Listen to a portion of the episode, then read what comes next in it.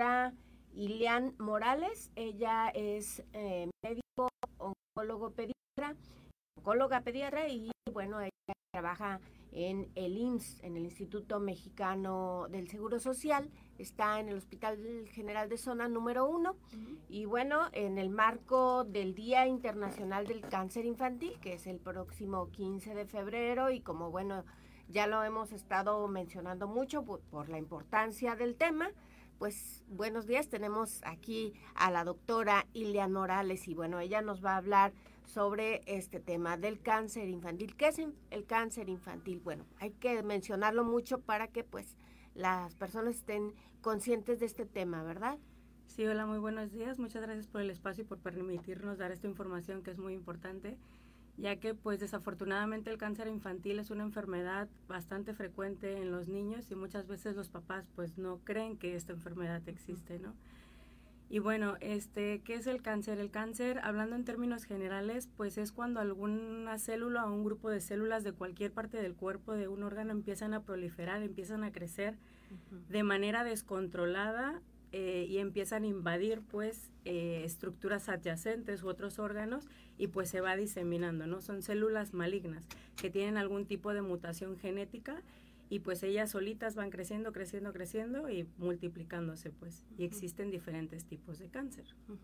Eh, no sé si tenga el dato, eh, actualmente a cuántos menores se atienden en el IMSS.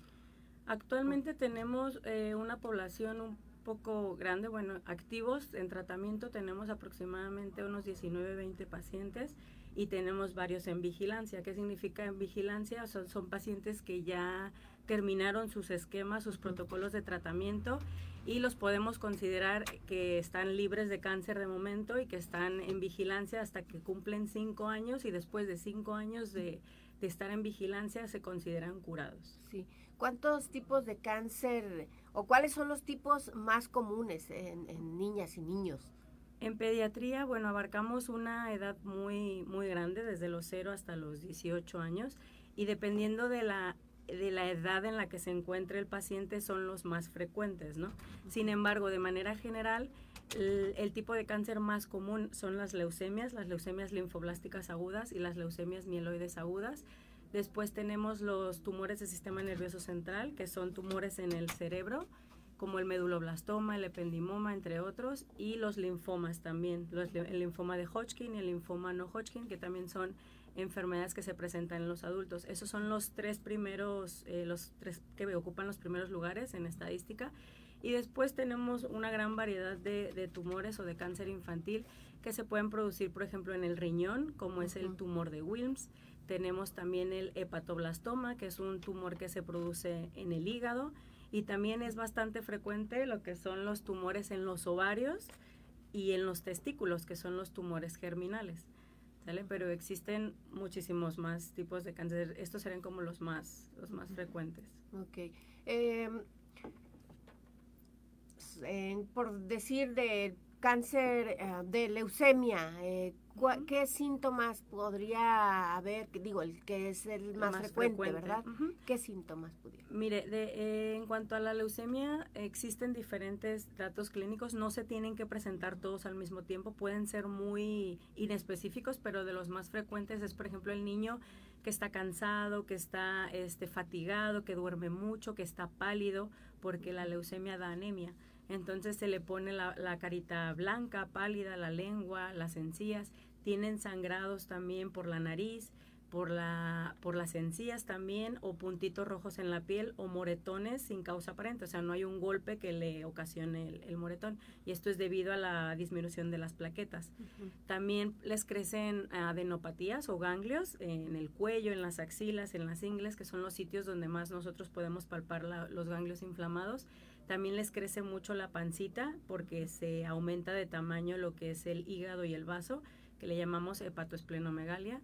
Eh, y pues estos serían como los más frecuentes. Ah, también fiebre, les da fiebre de manera intermitente, infecciones recurrentes. Estos son como los más comunes en cuanto a las leucemias. Entonces, si cualquier derechohabiente que tenga un menor con estos síntomas, es eh, acudir de manera inmediata o puede acudir a urgencias o, con su médico eh, familiar o cómo? Sí, si el menor, si los padres detectan que presenta algún tipo de estos datos que mencioné, pueden llevarlo al servicio de urgencias de ahí del, del hospital, del HGZ1, y ahí le darán atención las 24 horas y pues se iniciará un abordaje inicial que son para eh, son laboratorios generales que se toman y ya si hay alguna alteración en la biometría hemática que es de los primeros estudios que nosotros tomamos si hay anemia, trombocitopenia, que es las plaquetas bajas, o alguna alteración en, la línea de defensas, pues ya se hace un abordaje más amplio, o sea, se piden más estudios para investigar o para detectar si efectivamente se está tratando de una, de una leucemia, porque también tenemos otras enfermedades que pueden simular o que pueden parecerse a, a, la, a la leucemia. Ajá.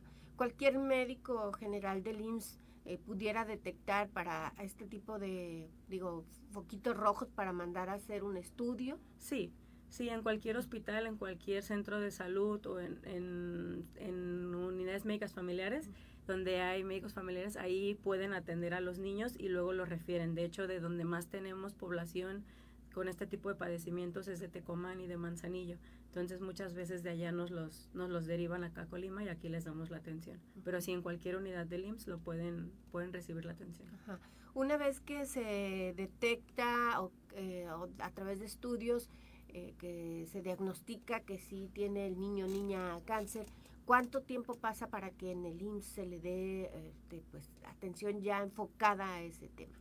Como es una enfermedad de urgencia, es una enfermedad que se tiene que atender en los primeros días, o sea, no esperamos semanas a que el paciente reciba la atención. De hecho, hay, eh, tenemos contacto con la mayoría de, las, de los hospitales de segundo nivel que tenemos en el estado y en cuanto nos dicen detección, hay un paciente con sospecha de cáncer, inmediatamente se se da un folio y lo derivan al, al HGZ1 donde tenemos el servicio e inmediatamente se le da la atención y se inicia el abordaje, se hospitaliza al paciente. Es una atención inmediata. Sí. Ahí en el IMSS se cuenta con un área de oncología pediátrica. Sí, afortunadamente eh, tenemos el servicio de Oncocrean, que a nivel nacional eh, son áreas que se han establecido en diferentes partes del país, en diferentes estados, y tenemos una infraestructura solamente para el servicio de, de Oncocrean, en la cual tenemos enfermeras oncológicas capacitadas para administrar este, este tipo de, de medicamentos que pues son especiales y no cualquiera los puede manipular. Este, tenemos oncólogo pediatra también en turno vespertino y tenemos el servicio cubierto por pediatras también durante el turno nocturno y el fin de semana. Y este, afortunadamente pues es un servicio completo. También tenemos el apoyo de psicología, de nutrición, tenemos el servicio eh, de, mm, en ocasiones cuando necesitamos cardiología pediátrica, acude un cardiólogo pediatra o se manda a centro médico en Guadalajara. Eh, también tenemos el apoyo de lo que son eh, Sigamos Aprendiendo, que es un programa educativo avalado por la SEP, en el cual los niños cuando están hospitalizados o ya que van a tener un tratamiento muy largo, tienen la oportunidad de continuar en la escuela y no pierden el año escolar y están en contacto con las maestras y eso es algo que los motiva mucho a los niños y les les, les ayuda pues a seguir adelante. Muy importante para que siga el niño siga integrado, ¿verdad? Con su tema educativo. Eh, ¿Este programa inició el año pasado o ya tiene tiempo? El de Sigamos Aprendiendo, este sí tiene un año, un año y cachito más o menos. Sí, no tiene mucho. Muy bien.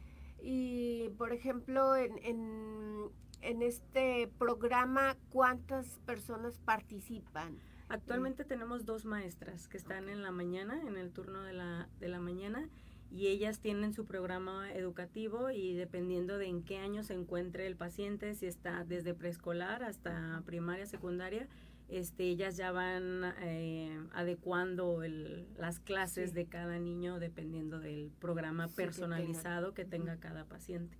Y las van citando a sus a sus, a sus horas de escuela, pues siempre nos preguntan a nosotros si el paciente está en condiciones de recibir clase o no, porque hay veces que el niño no va a poder estar en la escuela, pues porque tiene cierta eh, problemita en ese momento que no le va a permitir pues estar integrado. Entonces ahí estamos en continua comunicación. O en contacto a lo mejor con más niños. Ajá, exacto. Sí, por el riesgo de infección o que le pueda pasar algo.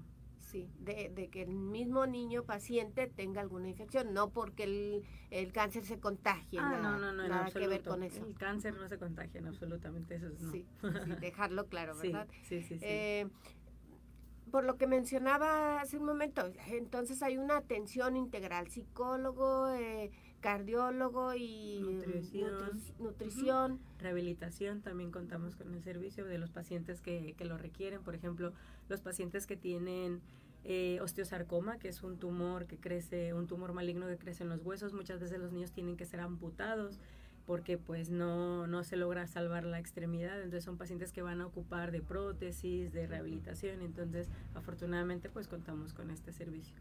No solamente para ellos, pues para todos en general, pero eh, es un ejemplo. ¿Y este tipo de cáncer sí es muy frecuente en los niños? El osteosarcoma osteo también ajá. sí, es más en adolescentes cuando están creciendo, cuando se dan el estirón, este también es, son, es cuando aparece con mayor frecuencia. ¿Y este tipo sí se puede detectar a tiempo para que evitar la amputación de alguna extremidad? Sí. Por ejemplo, los datos de alarma del osteosarcoma o de tumor de hueso es eh, dolor, es el principal. Es dolor en las, eh, donde sale, donde aparece con mayor frecuencia es en el, la parte distal del fémur, o sea, arriba de la rodilla. Uh -huh. Eh, ahí el paciente suele tener dolor que va en aumento. La mamá le puede dar un paracetamol, un ibuprofeno, un naproxeno, pero pues ese, ese dolor sigue y cada vez va empeorando y se va hinchando la pierna, se va edematizando, va aumentando de volumen, se pone rojo. Entonces, si el paciente ya tiene ese aumento de volumen, dolor, tienen que acudir a, a urgencias uh -huh. para tomarle una radiografía. Y ya con una radiografía nosotros nos podemos dar cuenta si hay lesión en el, en el hueso y si se identifica esa lesión inmediatamente sospecha de, de algún, algún, tumor maligno porque pues no solamente son tumores malignos también puede ser otro tipo de tumor benigno. Sin embargo pues se debe de descartar, de descartar. Ajá. muy bien.